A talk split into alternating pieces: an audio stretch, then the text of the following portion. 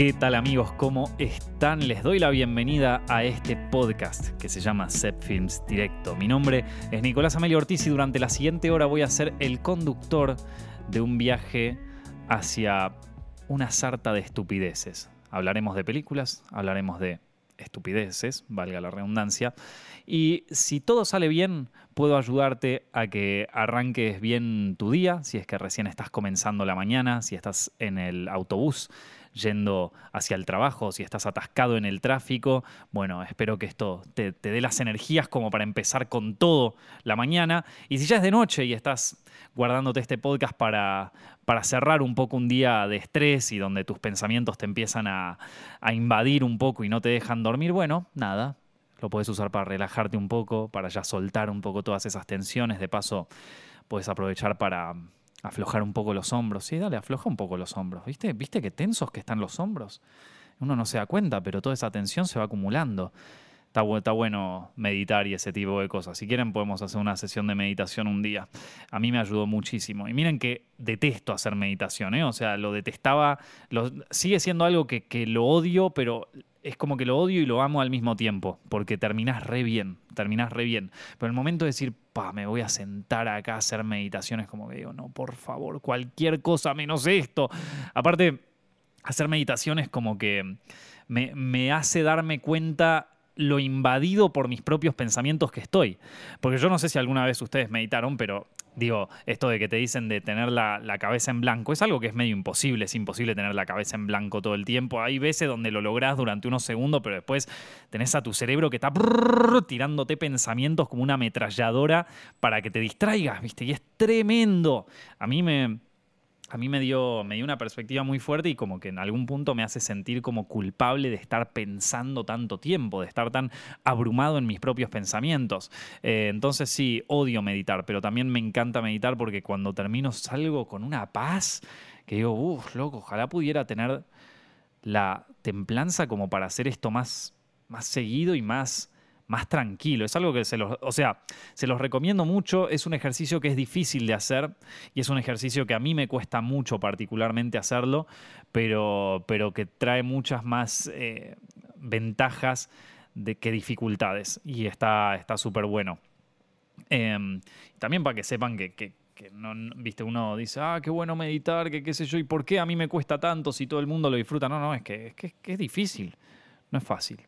Así que tranqui, vieja tranqui, no, no, no, no sos el único que está sobrepasado por la ansiedad. Y esta semana estuve, estuve medio ansioso esta semana porque estamos, como ya les vengo diciendo hace varios podcasts, estamos cerrando ya el desarrollo para una serie que, bueno, que tiene mucho, mucha parte legal todo esto de, de nada, de vender la idea, de, empezar a, a, lo que sería el desarrollo, la preproducción, cobrar los guiones, toda la historia.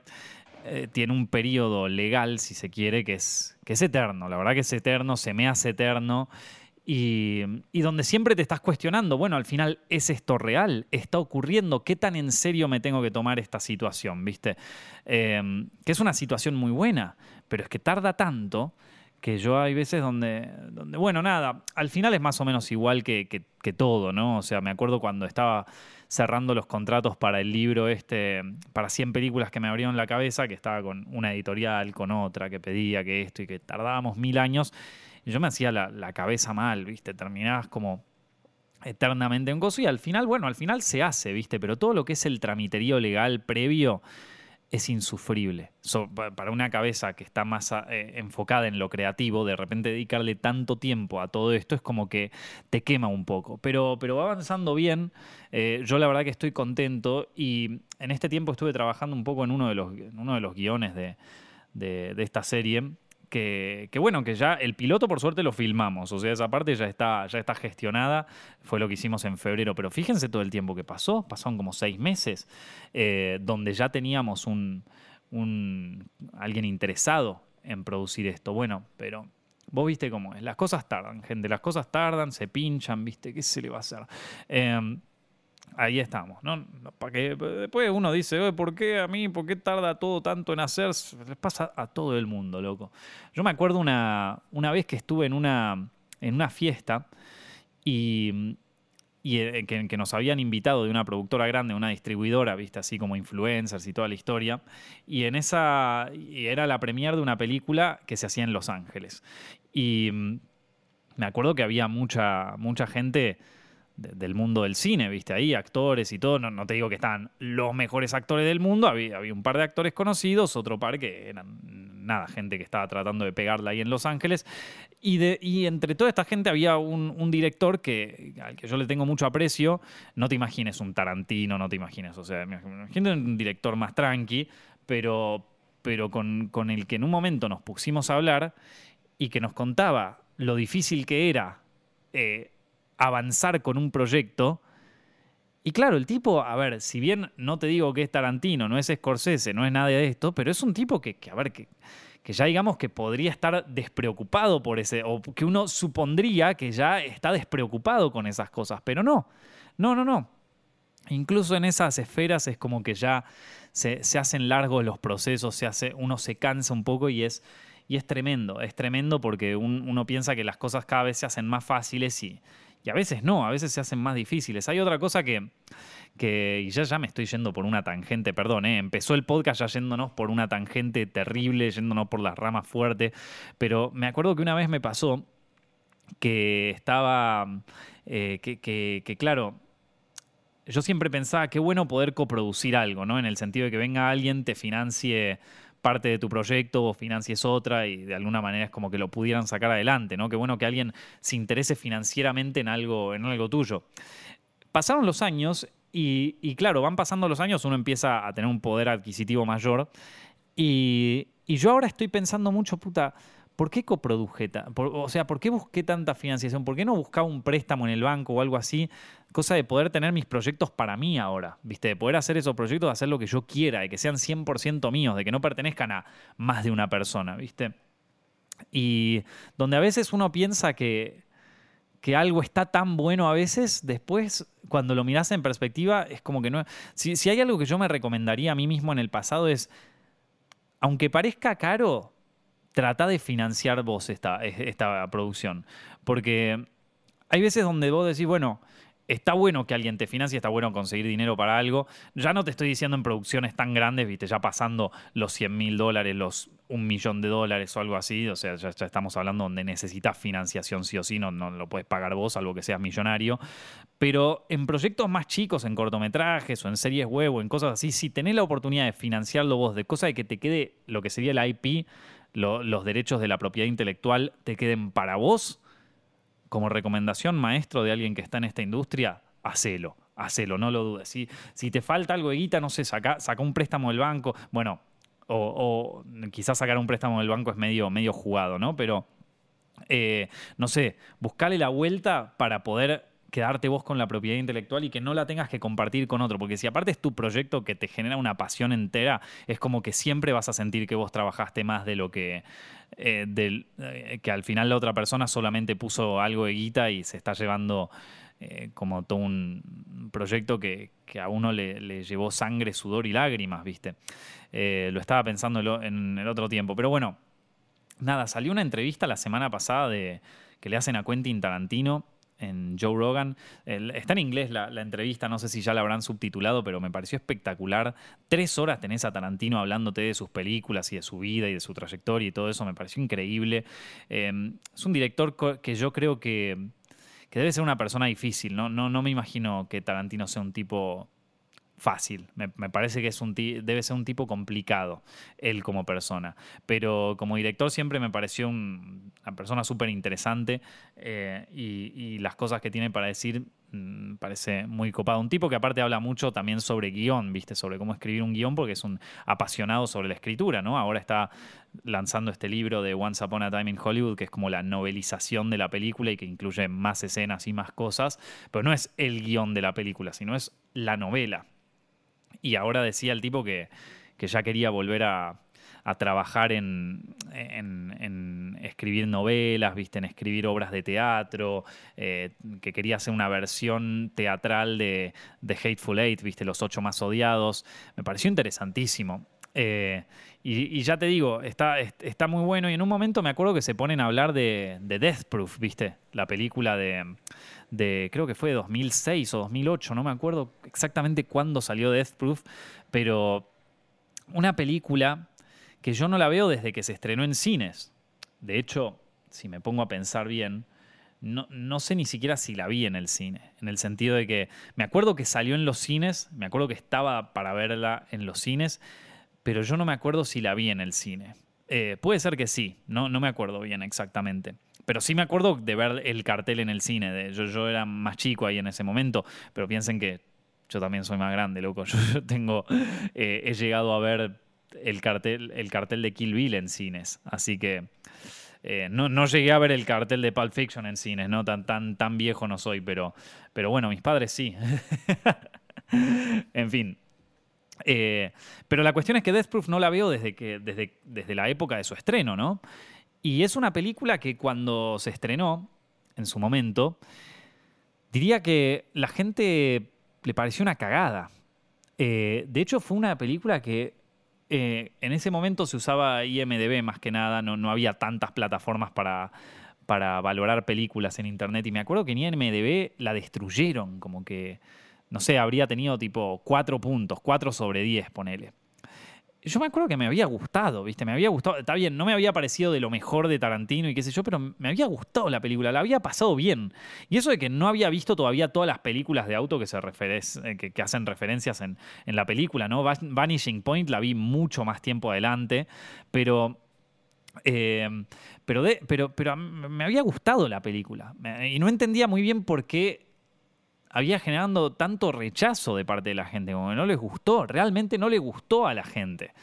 Y mm, es más, me acuerdo que hay un video de a la salida, no, no sé por qué, no sé por qué, pero ya viste cómo es el mundo, no sé por qué. Em, parece que a la salida de un, de un, cine en el estreno de Death Proof, a Tarantino es como que lo increparon un grupo de mujeres por no sé qué, porque si, si hay una película donde, digamos, como tenés un empoderamiento femenino fuerte es anteriormente Kill Bill. Y en esta peli es como que las chicas son, son la gloria, ¿viste? Pero bueno, capaz porque, porque al principio, y perdón, se vienen spoilers de Death Proof, ¿no? Se la, se la súper recomiendo, véanla, pero, pero spoilers de Death, Proof. Quizás fue por, por cómo matan a las chicas en, en como el primer acto de la película, ¿no? Pero me acuerdo que había salido y la gente como, ah, vergüenza, Tarantino, qué sé yo, Ramón Quilombo. Eh, y viste, no sé, capaz que había algo que la violencia de la película, como toda la, violencia en las películas de Tarantino normalmente, ni idea, la violencia hacia la mujer, capaz, pero como el tiempo, nada, pasaron 10 años desde que se estrenó más o menos, y, o más de 10 años incluso, y el tiempo eh, fue callando a todas esas críticas, fue como diciendo, mirá, ¿sabes qué? Sos un gil, esto. eh, porque hoy la película está mucho más reivindicada. Hoy, eh, y de hecho, bueno, la volví a ver y me pareció espectacular, me pareció mejor incluso que la primera vez que la vi. La primera vez que la vi me gustó, pero esta vez la vi y me gustó más. Me, pareció una bomba, me pareció espectacular Death Proof.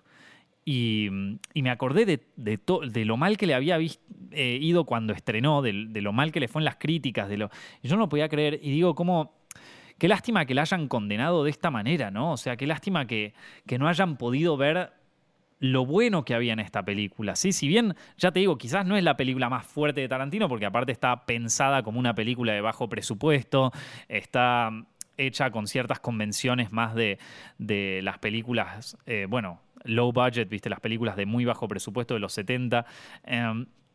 Y, sí, te entiendo esa parte y entiendo cuál puede ser como las discrepancias ahí que uno puede tener como crítico en eso, pero, pero dejando ese tema de lado, me parece tan, tan buena, tan buena. Me parece una peli donde la pasás bien aparte. El segundo acto, toda la persecución en auto, todos los dos coches ahí dándose, es tan impresionante. Y cuando te enterás un poco cómo se filmó eso, ¿viste? Ves un poco el detrás de escenas. Eh, también Tarantino habla sobre Death Proof en esta, en esta entrevista que le hicieron. Em, ves todo el. todo lo real que tiene. Porque no lo hicieron con fondo verde o cosas así. Lo hicieron de verdad. O sea, lo que vos estás viendo ahí es a Zoe Bell agarrada de, de un Challenger del Vanishing Point, eh, y que, que, o sea, al mínimo accidente es como que sentís la adrenalina en ese momento. Al mínimo accidente se podía haber ido toda la mierda, pero no es solamente que sentís la adrenalina de la película, sentís la adrenalina de verlo ahí y yo no sé qué es lo que ocurre, no sé qué es lo que nos pasa como seres humanos, que yo creo que nos damos cuenta cuando alguien está en peligro real. No sé, no sé cómo explicarlo. Pero vos ves una película como, no sé, cualquier película de acción de ahora. Vamos a poner, les voy a dar un ejemplo estúpido porque quizás es un uno de los ejemplos más simples, pero cuando vos ves una película como eh, como Skyscraper, ¿vieron? La que está la roca y que, y que está siempre por caerse. No sé, hay algo, hay algo en la expresión de la roca, hay algo en, en lo que ocurre ahí que te hace sentir como que no hay peligro. Entonces que es como que no, no, no te empiezan a transpirar las manos, ¿viste? Es como que está sentís que está todo controlado. No sé por qué es. Porque quizás uno no tiene ni idea de cómo se hacen los efectos especiales y quizás los efectos especiales sean de lo más realistas del planeta. Pero hay algo que te hace sentir como que no hay, no hay tanto peligro. Y en esta película uno quizás no sabe que, que está todo hecho realmente. O sea, que está todo hecho sin, sin computadora, sin efectos especiales, ningún personaje fue como recreado digitalmente para poder hacer la escena. Puede ser que uno no sepa eso, pero sentís como esa adrenalina. Y quizás fue por cómo está grabado, no lo sé. Quizás esto que estoy diciendo es cualquiera, ¿no? Pero, pero me pareció tan espectacular eso. Me pareció espectacular. Y, me puse a, pensar en otras películas así de autos que hayan salido hace poco, como Easy Rider, ponele. No, Easy Rider no, perdón. Baby Driver, ahí está. Easy Rider es también una película espectacular de los 60 que se la súper recomiendo eh, sobre dos motoqueros véanla. Para mí una de las mejores películas que se hizo en la historia. Una de mis películas favoritas de la historia del cine, sin duda. Pero volviendo a, Death Proof, eh, viste, Baby Driver también es una película que me encantó, me parece que está súper bien filmada, me parece espectacular todo en Baby Driver. Pero loco, esta peli te acelera, esta peli sentís los motores, o sea, los, es como que no hay manera, no, no sé cómo explicártelo. Y, me puse a ver cómo estaban hechas las grúas, viste, que, de repente vos tenés una escena donde, donde está el auto, el, auto de Kurt Russell, este, el, auto Death Proof, ¿vieron? El, auto negro con la calavera en el, en capó. Y después, la o sea, y tenés el tipo que finalmente como que logra evadir a las chicas y qué sé yo, y, y están en medio de la persecución y el tipo piensa que ya zafó y de repente tenés una grúa que sube y en el camino que está por arriba ves cómo se asoma el auto de las chicas de nuevo y vos decís, fa, loco, este tipo es un genio. Y aparte, ¿cómo filmás esa escena? ¿Cuántas tomas habrán hecho de eso para hasta que te saliera bien, viste? Hasta que saliera perfecto. O sea, es, es, tan, es tan impresionante a veces. Y uno se queda como diciendo, fa, loco, o sea, como que esto, esto es magia. Y está bien, vos me decís, quizás no es la, la que tiene el mejor guion de Tarantino, porque es verdad, no tiene el mejor guion de todas las películas de Tarantino. De hecho, vamos a ser sinceros, es un guion bastante simple, bastante directo al grano, no, no da muchas vueltas y quizás los personajes son de los menos desarrollados de, de, todas las películas de Tarantino. Sin embargo, están, están bien. Eh, vos tenés al principio a las chicas que, que está muy bueno como eh, Tarantino, a través de los dos grupos de chicas, explora dos universos que a él le gustan, que uno es el universo de la música y más específicamente el rock de los años 60, eh, y después... Eh, en, el siguiente, ¿por qué? Porque todas las chicas de, ese grupo de amigas, tenés un grupo de amigas que son todas que una es como una DJ famosa ahí de Los Ángeles que, tiene, que quiere hacer su propia, eh, su propia eh, ¿cómo es que se llama? Su propia discográfica, eh, tener su, propio coso y son chicas que están muy atravesadas por el universo musical, por la música, ¿vieron? Está bien que en un momento empiezan a hablar de que se van a juntar con un director de cine y que qué sé yo, y esto y lo otro, pero son chicas que lo que las mueve en toda esa. o sea, son chicas cuyo, cuya mayor fuerza de, pasión es la música. Y todo, ese, y todo ese primer acto está como totalmente atravesado por la música, ¿no? En lo que van escuchando al principio, eh, toda la música de los 60, los lugares a los que van, de repente todos bares así medio rockeros. Em, bueno, ni hablar la escena del baile, ¿vieron? La escena que ella le hace un baile con Down in México, ¿vieron? Y, también, de nuevo, todo bien sesentero. eh, apoyado también por eh, el que está grabado como en un, casi te diría un 16 milímetros, ¿no? O sea, está, hecho en Panavision, pero, pero como que el, el, fílmico está muy roto, ¿vieron? Es como que la, cinta de, de fílmico la, la, habrán llevado ahí dando las vueltas ahí para que se rayara toda, como, como ocurría en las, en las películas de Grindhouse de ese momento, pero que también tiene como ese, e, ese grunge del, del rock and roll sesentero, ¿vieron? Eso me parecía espectacular. Y después, en el siguiente acto, que arranca en blanco y negro, esa parte nunca entendí muy bien por qué en blanco y negro, eh, pero, pero que después empieza a ser a color y empieza a ser en Panavision, pero limpia la imagen esta vez, es un grupo de chicas cuya vida y cuyo carácter y todo está atravesado esta vez por el cine, ¿no? Tenemos una chica que es actriz, otras dos que son dobles de riesgo y eh, la otra creo que era artista de maquillaje, no me acuerdo, pero bueno, la cuestión, o creo que era actriz también, ni idea. Cuestión es que las tres están eh, las cuatro, perdón, están en el universo del cine y todo el capítulo va a empezar a girar alrededor del mundo del cine, ¿no? Entonces buscan el auto, pero no buscan cualquier auto, buscan el auto de Vanishing Point, el auto que maneja Kowalski en, eh, esa película, ¿no? Es, eh, está, es tremendo. Y, y todo, toda parte en un, en un escenario muy único de Tarantino que es en, en, el sur de Estados Unidos, ¿no? En Texas y en Tennessee. Vieron, eh, o sea, dos, dos, estados más bien al sur, con, toda la, eh, con, todas las rutas como, como, como, se las ve. Vieron que, que, hace acordar un poquito a Easy Rider, hace acordar un poquito a, a esto, a, bueno, justamente a Vanishing Point.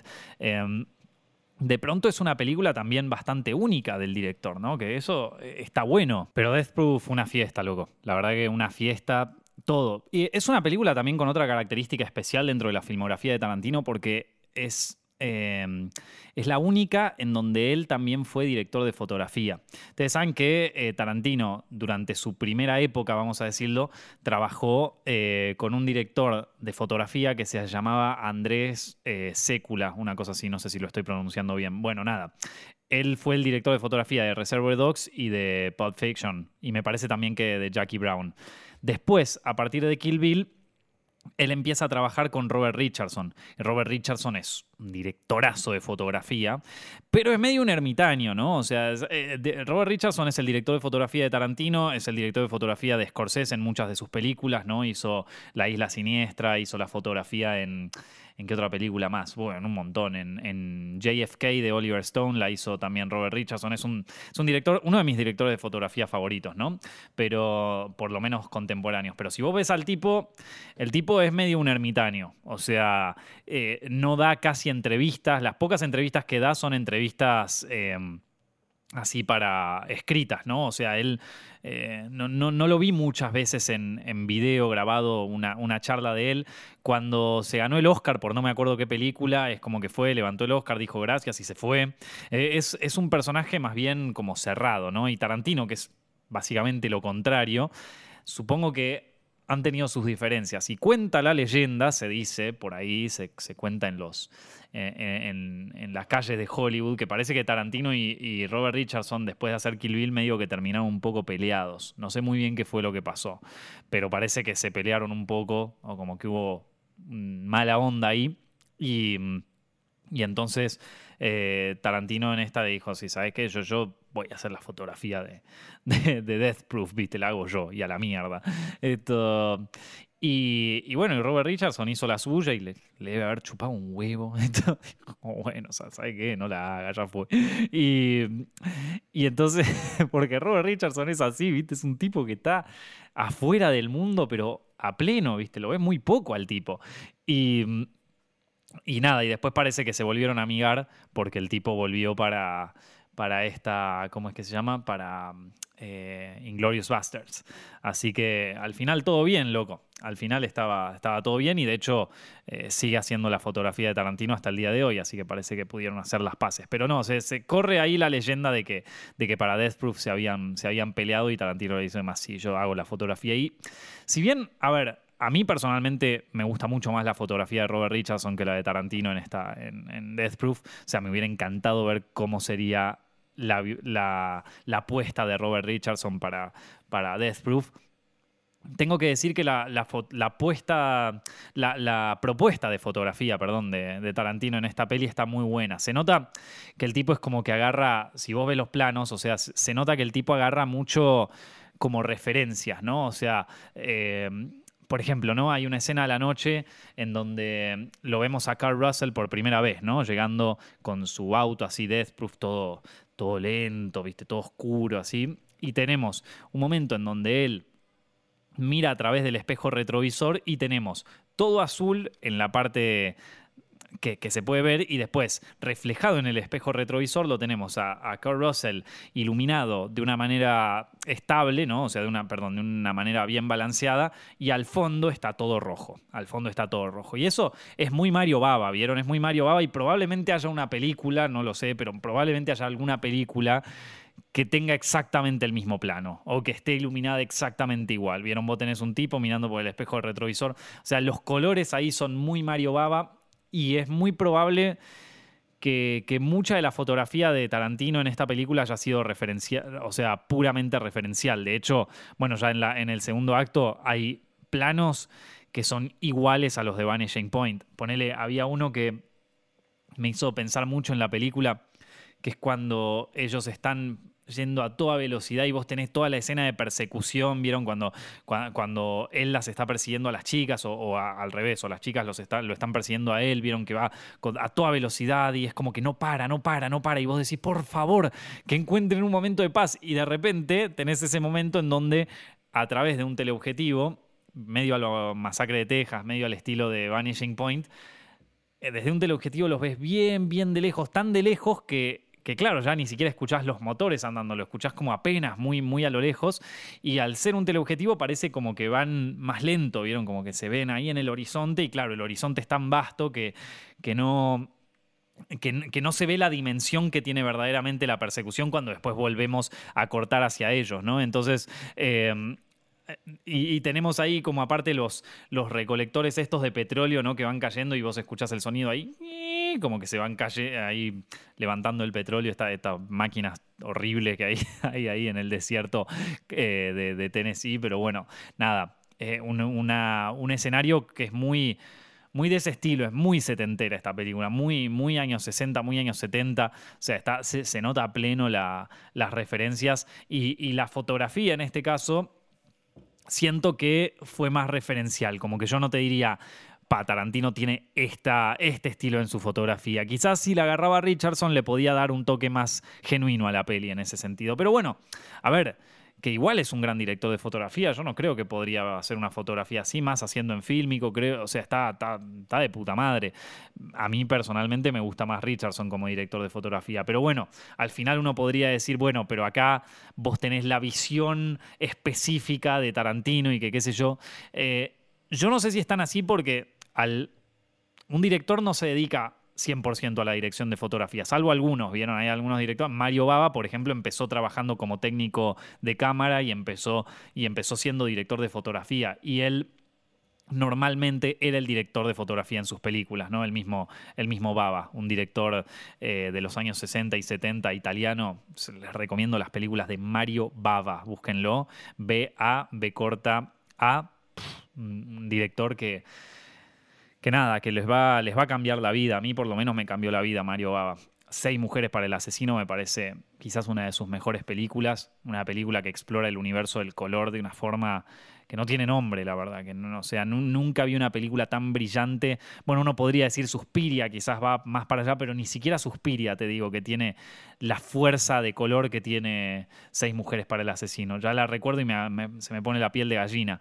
Pero bueno, no hay muchos directores que sean directores de fotografía, por lo tanto, eh, y hay, muchas cosas también sobre dirección de fotografía que tienen mucho también que ver con lo técnico, ¿no? Con, no solamente con cómo se encuadra una imagen, sino también con eh, conocer cómo el papel fílmico con el que se está trabajando, o en caso de trabajar en digital, el sensor de una cámara capta la imagen y cómo va a captar los rojos, los verdes, eh, cómo, va a captar el color, cuántos de todos esos colores después se pueden trabajar mejor en postproducción. Vieron, por eso hay algunos directores de fotografía que están especializados en alguna cámara. Vieron un director de fotografía eh, que trabaja más que nada con la ARRI o hay directores de fotografía que trabajan más con la red, que después, bueno, se van eh, como adaptando a otro, a, cada una, pero... pero cómo, cómo, eso empieza a darle una impronta más. Porque claro, porque son gente que, que está metida 100% en lo técnico y a veces, incluso los directores de fotografía, muchas veces no son tan eh, narrativo fuera del mundo de la fotografía. No es, digo, un director de fotografía muchas veces no, no, no, se pone a tomar decisiones o por lo menos no, no está tan... Eh, no, tiene tanta, tanta información sobre el mundo del vestuario, por ejemplo, ¿no? O sobre el mundo de, del sonido, vamos a decir así, sino que está muy enfocado en el mundo de la cámara y eso está bueno, porque en el mundo también de la fotografía, y está bueno justamente para, para poder exprimir la visión del director lo máximo posible. Yo creo que eh, en conjunto con Richardson, quizás Tarantino hubiera sacado una fotografía mucho más genuina en Death Proof, ¿no? O sea, que no sería tan referencial, no sería una, un montón de planos que hacen referencia a otros planos, sino que verdaderamente le podría haber sacado una fotografía eh, más eh, más que tuviera su propia identidad, ¿no? O sea, más allá de las referencias y qué sé yo, que uno las puede captar y todo, eh, hubiera tenido una identidad pura, como la suelen tener las otras películas que hizo con Richardson, ¿no? Por ejemplo, eh, The Hateful Eight, Kill Bill, esta... ¿Cómo se llama? Once Upon a Time in Hollywood. O sea, que son películas que si bien tienen muchos planos que hacen referencias a otras películas y bueno, Kill Bill directamente hay, escenas enteras que, son un montaje exactamente igual que el de algunas películas de Kung Fu de los, de los 70, pero eh, aún así Kill Bill tiene una, tiene una fuerte identidad propia. O sea, la fotografía de Kill Bill tiene una, cada plano de Kill Bill tiene una, una identidad muy, muy propia que yo creo que no solamente se la da Tarantino, sino que también en muchos aspectos se la da Robert Richardson. Y Robert Richardson también es un director de fotografía con una identidad y con, un, eh, y con una estética muy, muy marcada. Si vos ves todas las películas donde, donde el director de fotografía es Robert Richardson, empezás a ver ciertos patrones, al igual que cuando ves la fotografía de alguien como Robert, eh, perdón, Robert Richardson otra vez, no, como Roger Dakins o como eh, Gordon Willis, ¿viste? Como, ¿Gordon Willis se llamaba? Sí, sí, era, era Gordon Willis. No sé por qué empecé a pensar en, a pensar en Gordon Ramsay, el, cocinero, nada que Bueno, nada, Gordon Willis, el director de fotografía del Padrino, de Manhattan. Y por cierto, si, si les gusta la fotografía en El Padrino o en Manhattan, eh, les recomiendo otras dos películas donde Gordon Willis es el director de fotografía, que es The Parallax View y eh, Clute. Son dos películas de, de Alan J. Pakula, que es un director que para mí está ultra infravalorado. Eh, sobre todo Clut, o sea, Clut, bueno, The Parallax View también. Creo que el título en español de The Parallax View es eh, Asesino Sociedad Anónima, una cosa así, no me acuerdo. Dos películas de los 70 con una, bueno, fotografía impresionante de Gordon Willis, donde ahí también se puede ver claramente la identidad que tiene, que tiene su fotografía, ¿no? El trabajo con los contrastes y todo. Es más, te digo que Clut para mí es de los mejores trabajos de fotografía de Gordon Willis. O sea, de los mejores, ¿eh? Clut. No dejen de verla. Clute se escribe. K-L-U-T-E. O sea, es. esa película es un thriller que es más, la, voy a ver de nuevo. La voy a ver de nuevo porque no la veo hace un montón. Y, también tiene una música, Clut, eh, volviendo al tema de las referencias setenteras y todo eso. Que claro, Clut se hizo en los 70, ¿no? O sea, no es una película que hace referencia a los 70, sino es una peli que se hizo en los 70. Pero es muy loco porque. Eh, al mismo tiempo que, se hizo Clut un poquito antes, se grabó una película de Darío Argento que se llama El pájaro de las plumas de cristal quizás una de las películas más emblemáticas del giallo italiano, ¿no? Las películas de giallo son estos policiales italianos, quizás una de las películas más emblemáticas de aquella época. Eh, y quizás una de las mejores películas de Darío Argento, incluyendo Suspiria y todo. Pero bueno, Darío Argento, para El pájaro de las plumas de cristal, colabora en la música con Ennio Morricone. Ennio Morricone hizo una banda sonora para, para El pájaro de las plumas de cristal que es espectacular, de las películas más, bueno, nada, como un, soundtrack muy, muy, eh, que, te, que, te, da mucha atención, ¿vieron? Y, entonces, eh, Pacula... Eh, con, otro, otro compositor, que no me acuerdo ahora el nombre, el soundtrack de Clut es básicamente un robo, es básicamente un robo al pájaro de la pluma de cristal de, de Ennio Morricone. Yo no estoy seguro si alguien habrá reclamado algo en su momento, si habrá, si habrá tenido alguna repercusión legal o eso, pero bueno, igual eh, eh, a ver, que, de todas maneras, a pesar de que sean muy parecidos los soundtracks, eh, tienen ciertas diferencias y los dos son muy, muy buenos. Yo les recomiendo los, que, escuchen los dos. A mí me, encantaron. Pero bueno, nada, ¿dónde hace fotografía Gordon Willis? ¿A qué iba con todo esto?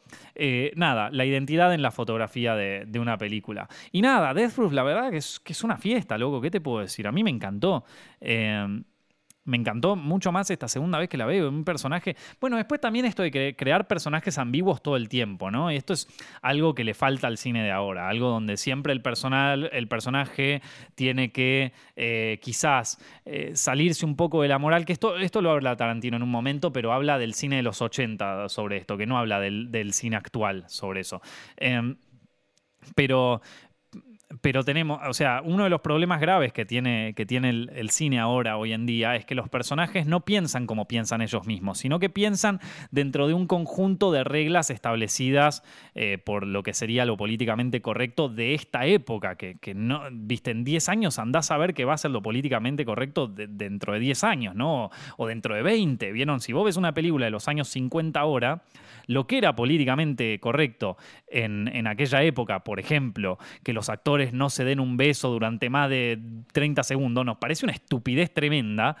O sea, pero, pero después ves en, la misma película un tipo que le pega una cachetada a la mujer y como que está todo bien, ¿viste? Que vos decís, epa, pará, ¿viste? Como, como bueno, no se den un beso durante más de 20 segundos, pero el, tipo le puede cagar a palos a la, mina que está, está, todo bien, no hay ningún problema, ¿viste? Eh, es, es, bastante gracioso como eh, tratar de establecer el punto de vista moral de, las películas, sobre todo de aquellas que se autocensuraron, pero que incluso es como que las ves con perspectiva temporal y decís al pedo, al pedo, porque, porque de todas maneras se, las, se las termina juzgando con el ojo de hoy y, siempre le vas a encontrar algo, ¿viste? O sea, si vos ves las películas de los 80, que también fueron películas donde, donde salvo algunos ejemplos, son películas que se autocensuraban mucho como para poder tener como nada, el héroe que era bueno, ¿viste? Y todo eso. Eh, que quizás tiene algo como medio eh, moralmente cuestionable, pero que después al final es como que está todo bien. Obviamente en los 80 hay ejemplos de, películas que no siguieron esta, norma, ¿no? Pero, pero y, en los 50 también, ¿eh? O sea, en, los 50 también tenés películas que se fueron de ese molde y de hecho durante los años 60 romper ese molde fue lo que, lo que básicamente revivió Hollywood, ¿no? O sea, un montón de, de películas que se hacían en los 60 eh, ya, ya, no se miraban tanto porque la gente estaba medio hasta las pelotas de, siempre la misma historia, siempre el mismo coso, al punto de que los estudios de Hollywood en un momento muchos estaban al borde de la quiebra porque ya nadie iba a ver las películas que hacían, porque siempre la misma historia, siempre los mismos valores, los mismos códigos, hasta que en un momento aparece un tipo que te hace una película sobre un loco con una motosierra que empieza a matar gente, que empieza a matar chicas, ahí sale sangre, brota por todos lados, convenciones de género nueva y todo, la gente no lo podía creer y entonces ahí junto con el movimiento hippie, empiezan a aparecer un montón de películas que desafían lo que sería el status quo moral de, aquel momento y la rompen, la, la destruyen, la descosen. Donde tenés personajes protagonistas mucho más cuestionables moralmente, ¿no? O sea, por ejemplo, Easy Rider. Son dos personajes, son dos hippies que ¿qué están haciendo? ¿Son buenos, son malos? No, son, o sea, son dos vagos que están ahí que, que al principio de la película se los contrata para, para pasar cocaína de, de, una parte del estado al otro y ellos entre medio van, con, van conociendo gente, se meten en un lugar, los echan, en un momento los cagan a trompadas, en un momento se fuman, se, fuman un faso en la calle, ¿viste? después se se, drogan con unas chicas de ahí y tratan de, de cogérsela. Y es como, bueno, nada, van viviendo la vida, ¿viste? En ningún, en momento se cuestiona si lo que están haciendo está bien, está mal vos vas viviendo lo que viven los personajes y puedes no estar de acuerdo con lo que ellos hacen. Yo, por ejemplo, no traficaría cocaína de una parte del estado al otro y mucho menos con esa eh, tranquilidad que lo hacen estos dos personajes, claramente. No está bien, creo, creo que es estúpido aclarar que no está bien transportar cocaína de un lugar a otro en una motocicleta. Pero, pero en ningún momento los personajes se lo cuestionan porque son personajes reales, porque no está hablando el autor de, no, bueno, pero para, porque no pueden estar, porque no está bien hacer esto, entonces tenemos que, encontrar la vuelta para que no, para que no, no, ya fue, ¿Por qué? Porque estos personajes viven en este mundo y en este mundo y en sus reglas y en su manera de ver las cosas, eso que están haciendo está bien o está justificado de alguna manera u otra. Eh, entonces, eh, ahí tenemos como lo que sería el marco moral de los personajes, ¿no? Que ahora, eh, que, es parecido a lo que pasaba en los 80, Tarantino en esta entrevista que le hacen lo, explica muy bien. Eh, hoy en día tenemos también ese problema, que tenemos personajes que, que, se inventan, o sea, que tenés un escritor que se inventa un personaje que puede tener ciertas cosas moralmente incorrectas o que ante los ojos de la moral de hoy en día serían cuestionables, pero que de repente es como que se va hacia atrás, ¿no? Como, bueno, soy malo, pero no tan malo, ¿viste? Es, como autocensurarse, la profecía autocumplida, no es que te censura Hollywood, es que como escritores se autocensuran, ¿vieron?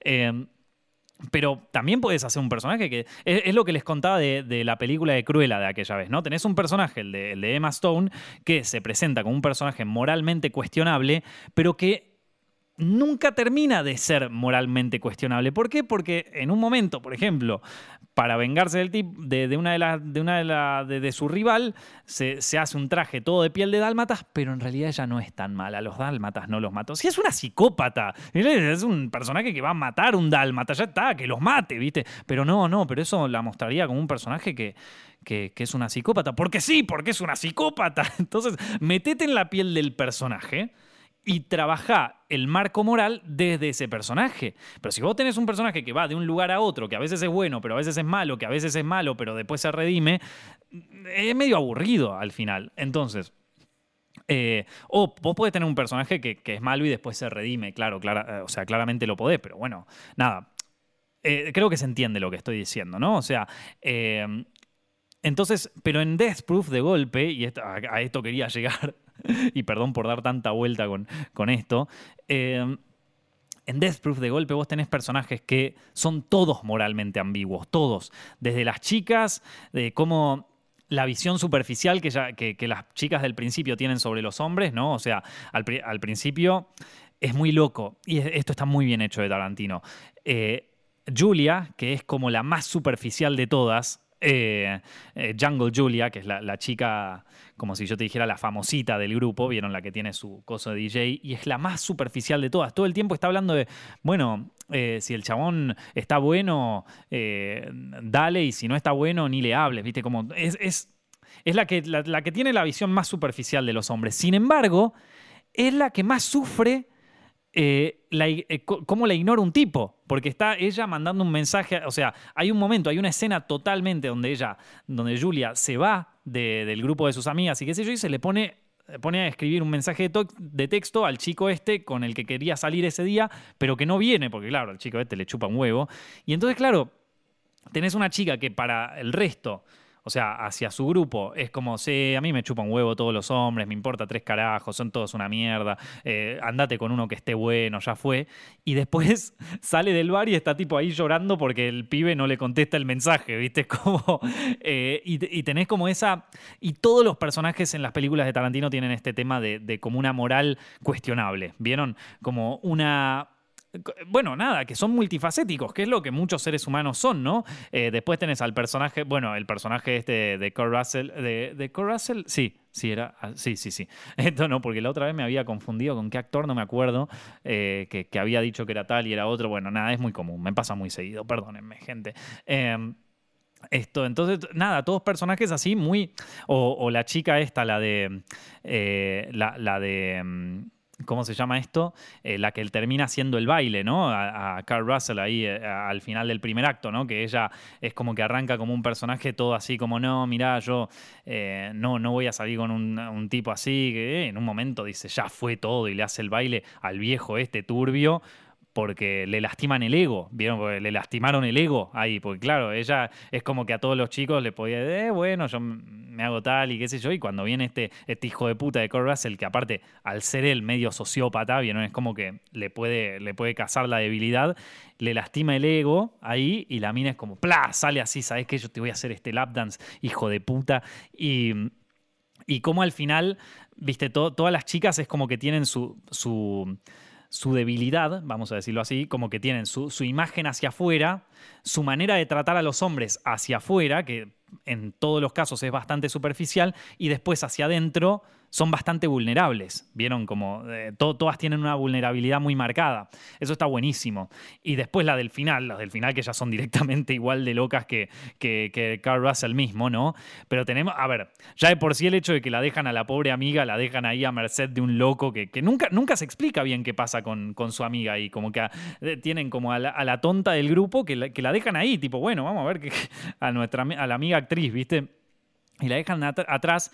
Y las dos otras que ya son directamente unas salvajes, que van y lo, lo cagan a palos al tipo. Pero aparte, eh, esta es como que va al extremo, ¿vieron? O sea, van, van al recontrarremil extremo. La otra que, que, lleva un arma, no, esas ya son directamente, o sea, están a la altura de este otro personaje, que está buenísimo. O sea, vos lo ves y decís, sí, bien. O sea, ¿por qué sí? Porque a veces en la vida real también ocurre que para poder enfrentar a un psicópata necesitas a otro tipo que esté más loco que él, ¿no? Y estas chicas estaban más locas que Cole Russell, o sea, y es tremendo, es tremendo, es espectacular. Eh, Nada, me, encantó Death Proof, me encantó Death Proof, me encantó sus personajes, me encantaría poder escribir la mitad de bien que escribe Tarantino. Esto, una película también de, las más actuales de él, ¿no? Porque tenés a chicas hablándose por mensajes de texto, explorando también un poco la superficialidad del mundo moderno. Eh, todo eso está, está más marcado que en otras de, sus películas y eso, y eso está bueno, ¿no? Eh, los chicos también ahí hablando, o sea, los chicos que, ya son unos hijos de puta de entrada, ¿no? O sea, lo poco que sabemos de los chicos que se juntan con, con estas chicas del primer acto es que son unos forros desde el principio, como bueno, vamos a ver cómo podemos convencer a estas minas de que nos lleven a su casa y nos las cogemos, o sea, es, lo único que están pensando. Bueno, a ver qué, en una noche de alcohólicos, al final es lo que todos los pibes piensan, ¿no? Pero esto, desastre. Pero esto es, es como que está muy marcado, es como muy alevoso, ¿vieron? Eh, Nada, es tremenda, tremenda, espectacular, loco. La verdad que Death Proof un, una bomba de peli. Una bomba de peli que no tiene, no, no utiliza tantos elementos, ¿eh? pero con los pocos elementos que utiliza, pa, te hace tremenda película, loco. Me encantó. Me encantó Death Proof. Che, y la semana pasada me quedé con ganas de hablar sobre Luca, que es una película de Disney y Pixar que salió hace relativamente poco. Me terminé copando hablando de, Death Note porque, bueno, viste cómo es. Acá, acá estoy agarrando últimamente las películas y series que vi cuando era adolescente y las estoy rememorando nuevamente, las estoy volviendo a agarrar. El reciclaje del reciclaje, pero bueno. no, bueno, pero está bueno también ver cosas que, que uno no ve hace mucho tiempo y y darles una nueva perspectiva. Porque es muy distinto ver una película con 18 o 19 años que volver a verla con 30 y aparte, digamos, con eh, cierto tiempo trabajando y, estudiando el universo del cine y todo eso. Así que em, creo que, se le añade cierto valor, ¿no?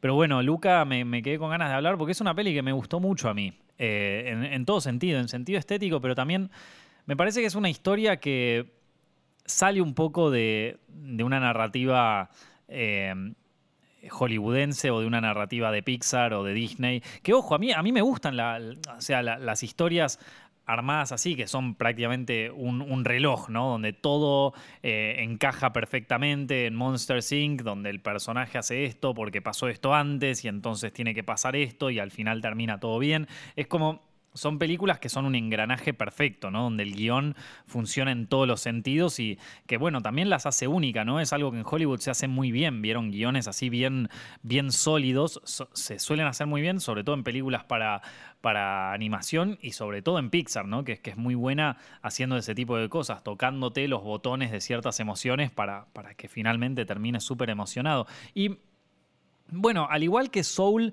me pareció una película más bien para adultos de Pixar, ¿no? O sea, es una película que, ni, siquiera, ni siquiera podríamos decir que es para chicos, ¿no? O sea, es una película existencialista eh, para gente grande, ¿no? Donde se tocan temas que ya un pibe, no sé, yo a mi sobrino no me lo imagino disfrutando Soul, ¿viste? Eh, eh, esta otra no es una película para adultos, es una película para niños, pero es una película que tiene todo un sentimiento tan europeo como el lugar donde ocurre, ¿no? O sea, es una película que perfectamente podría haber sido una película de animación italiana o de animación japonesa.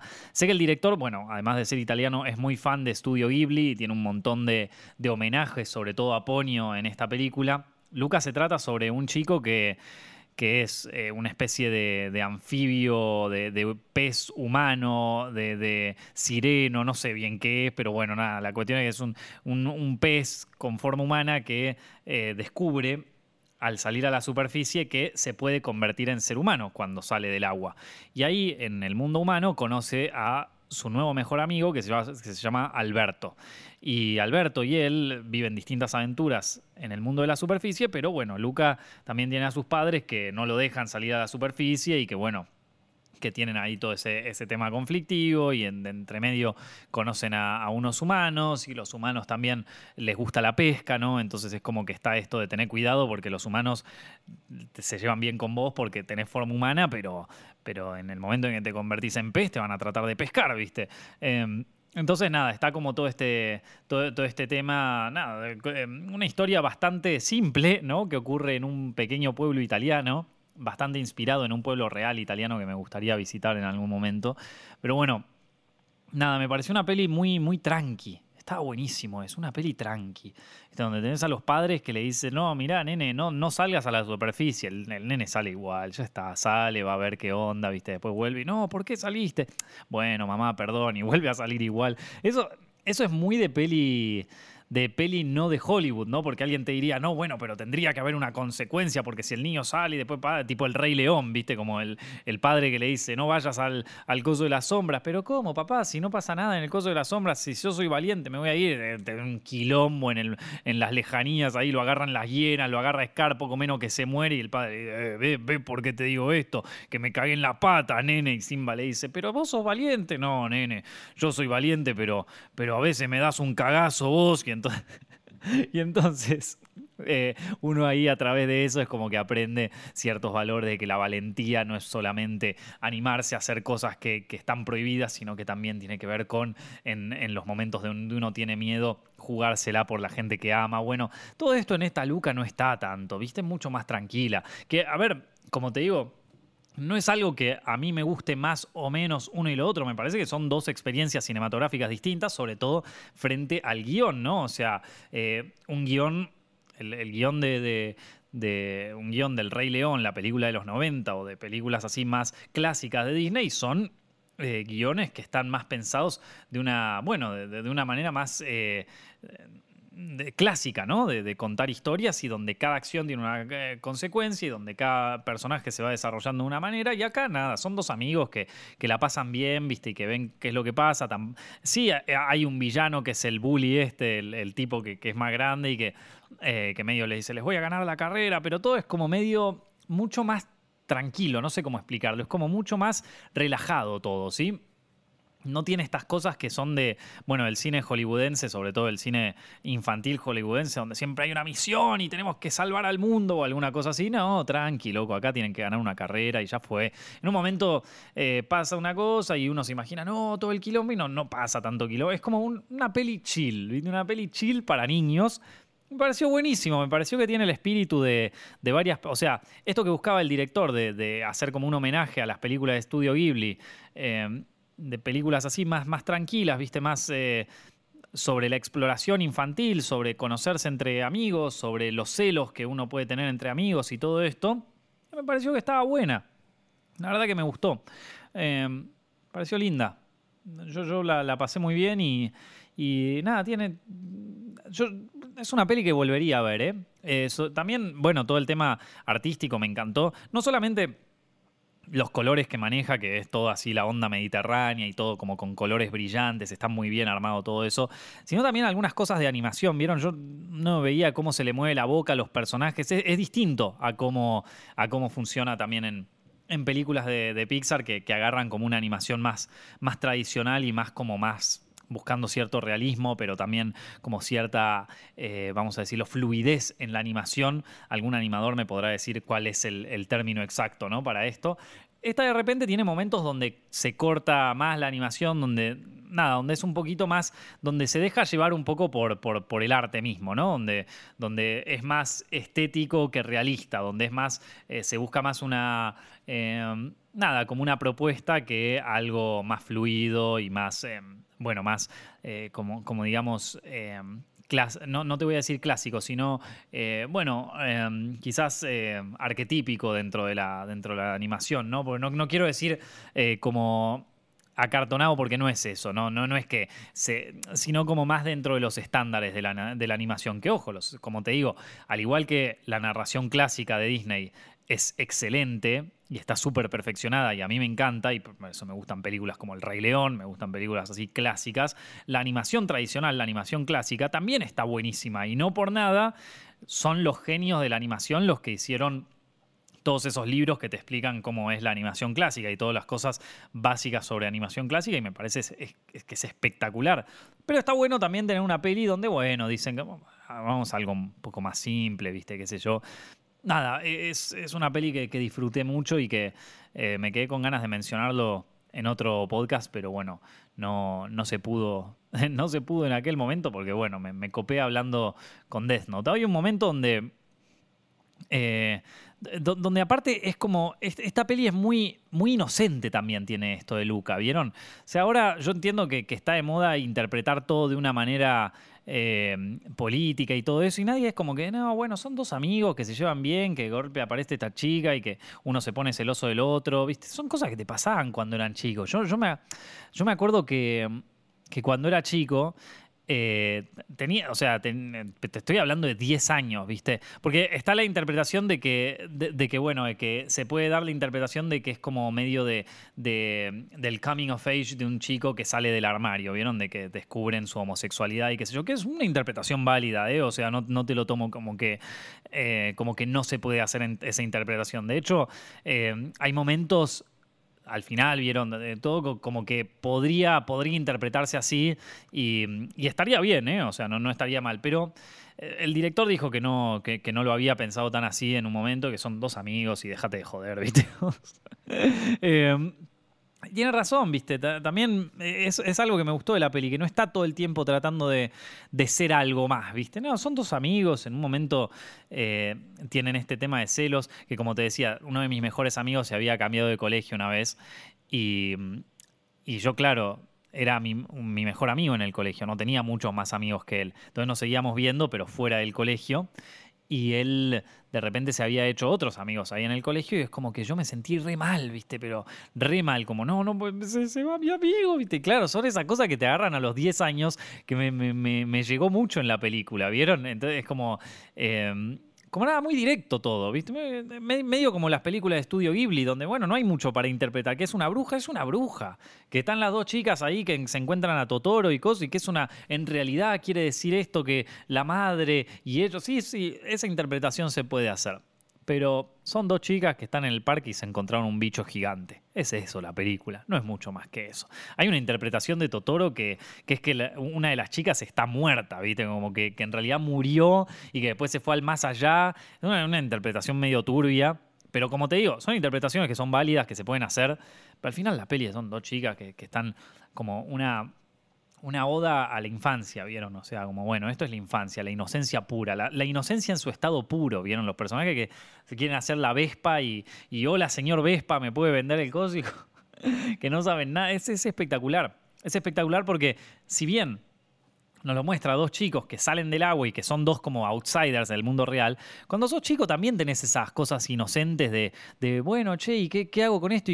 Y, cuando tengo una moneda me voy a comprar un montón de, motos y voy a estar y, voy a tener un montón de motocicletas y voy a hacer, eh, viste, como esas cosas que uno dice cuando es chiquito que son pura, pura inocencia y que nadie le va a decir, no, nene, necesita maguita para comprarte. No, es, es muy, es una peli muy muy tranqui, muy cariñosa, ¿vieron? Me, gustó mucho, la verdad. Es una, peli linda, una peli linda que eh, inocente en todos los sentidos y que... Mm, y que nada, es un buen respiro también, ¿viste? Un respiro de, tanto Hollywood, de tanto, de tanto cheddar, a veces vieron desde las películas eh, estadounidenses, que qué sé yo, que a veces está, ojo, ¿no? Porque después me decían, eh, a vos no te gustan las películas de Estados Unidos, ¿viste? No, chabón, tengo un canal donde hablo un montón de películas de Estados Unidos, me encantan. O sea, acabo de hablar de Death Proof, una película que es el cheddar puro, o sea, la hamburguesa con cheddar.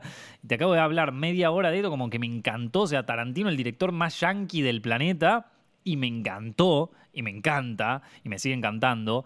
Pero también está bueno de repente que de Hollywood salgan otras cosas de pronto, ¿no? O sea, algo em, con un guion menos americano, con una cosa más, más tranqui, ¿viste? No, no me parece que esté mal. Me gusta ver cierta diversidad en el cine porque aparte es como que te, te permite poder hacer cosas nuevas y poder de alguna manera hacer que el cine, y sobre todo el cine clásico, evolucione un poco, ¿no? O sea, como que tenga una nueva revisión. Porque ahora cuando vos ves cine clásico, vos comparas Seven, ¿no? Una película como Seven, ¿no? Los siete pecados capitales de David Fincher. O incluso yendo más ahora, ¿no? La chica del dragón tatuado de David Fincher, ¿no? O incluso más todavía. Eh, no sé, eh, a ver qué podemos agarrar, algún policial de, ahora. No, bueno, agarremos esta, agarremos Seven, ¿no? Y la comparás con un policial de los años 50 y hay una evolución del cine, ¿no? Con un film noir, ¿no? Con el halcón maltés, ponele. Un film noir de los años 50, lo comparás con eh, esto, con Seven y fa, loco, que hay una evolución del cine clásico ahí. Por más de que sigan existiendo convenciones, por más de que todo, hay una evolución. Y esa, y esa evolución se logra cuando, cuando uno se anima a probar cosas nuevas, ¿no? A probar cosas que quizás no vayan tanto con los cánones preestablecidos. No es que de un día para el otro se hacían las películas como en los años 50 y después se hacen las películas como Seven, ¿viste? O sea, no. O como Zodiac. No, o sea, fue un, fue un proceso, un proceso de prueba, error, donde algunas películas salen mejor que otras, donde se intenta, donde algo, pero está bueno que lentamente el cine y las convenciones cinematográficas y los géneros cinematográficos vayan evolucionando y probando cosas nuevas. Por eso digo que a veces, viste, tener un guion tan, tan fijo, tener personajes tan moralmente perfectos y todo, viste, está, está bueno también probar otras cosas. Digo, hace, hace que avance un poco todo. Así que bueno, nada, gente, espero que hayan disfrutado este podcast. Ya saben que lo pueden escuchar todo el tiempo en Spotify y en iTunes y en todas las plataformas de podcast que se les ocurran. También tenemos el podcast en YouTube, que lo pueden escuchar ahí. Así que espero que le hayan pasado excelente hoy, que tengan un día espectacular o una noche espectacular. Y yo los estaré viendo la semana que viene. Un abrazo, loco.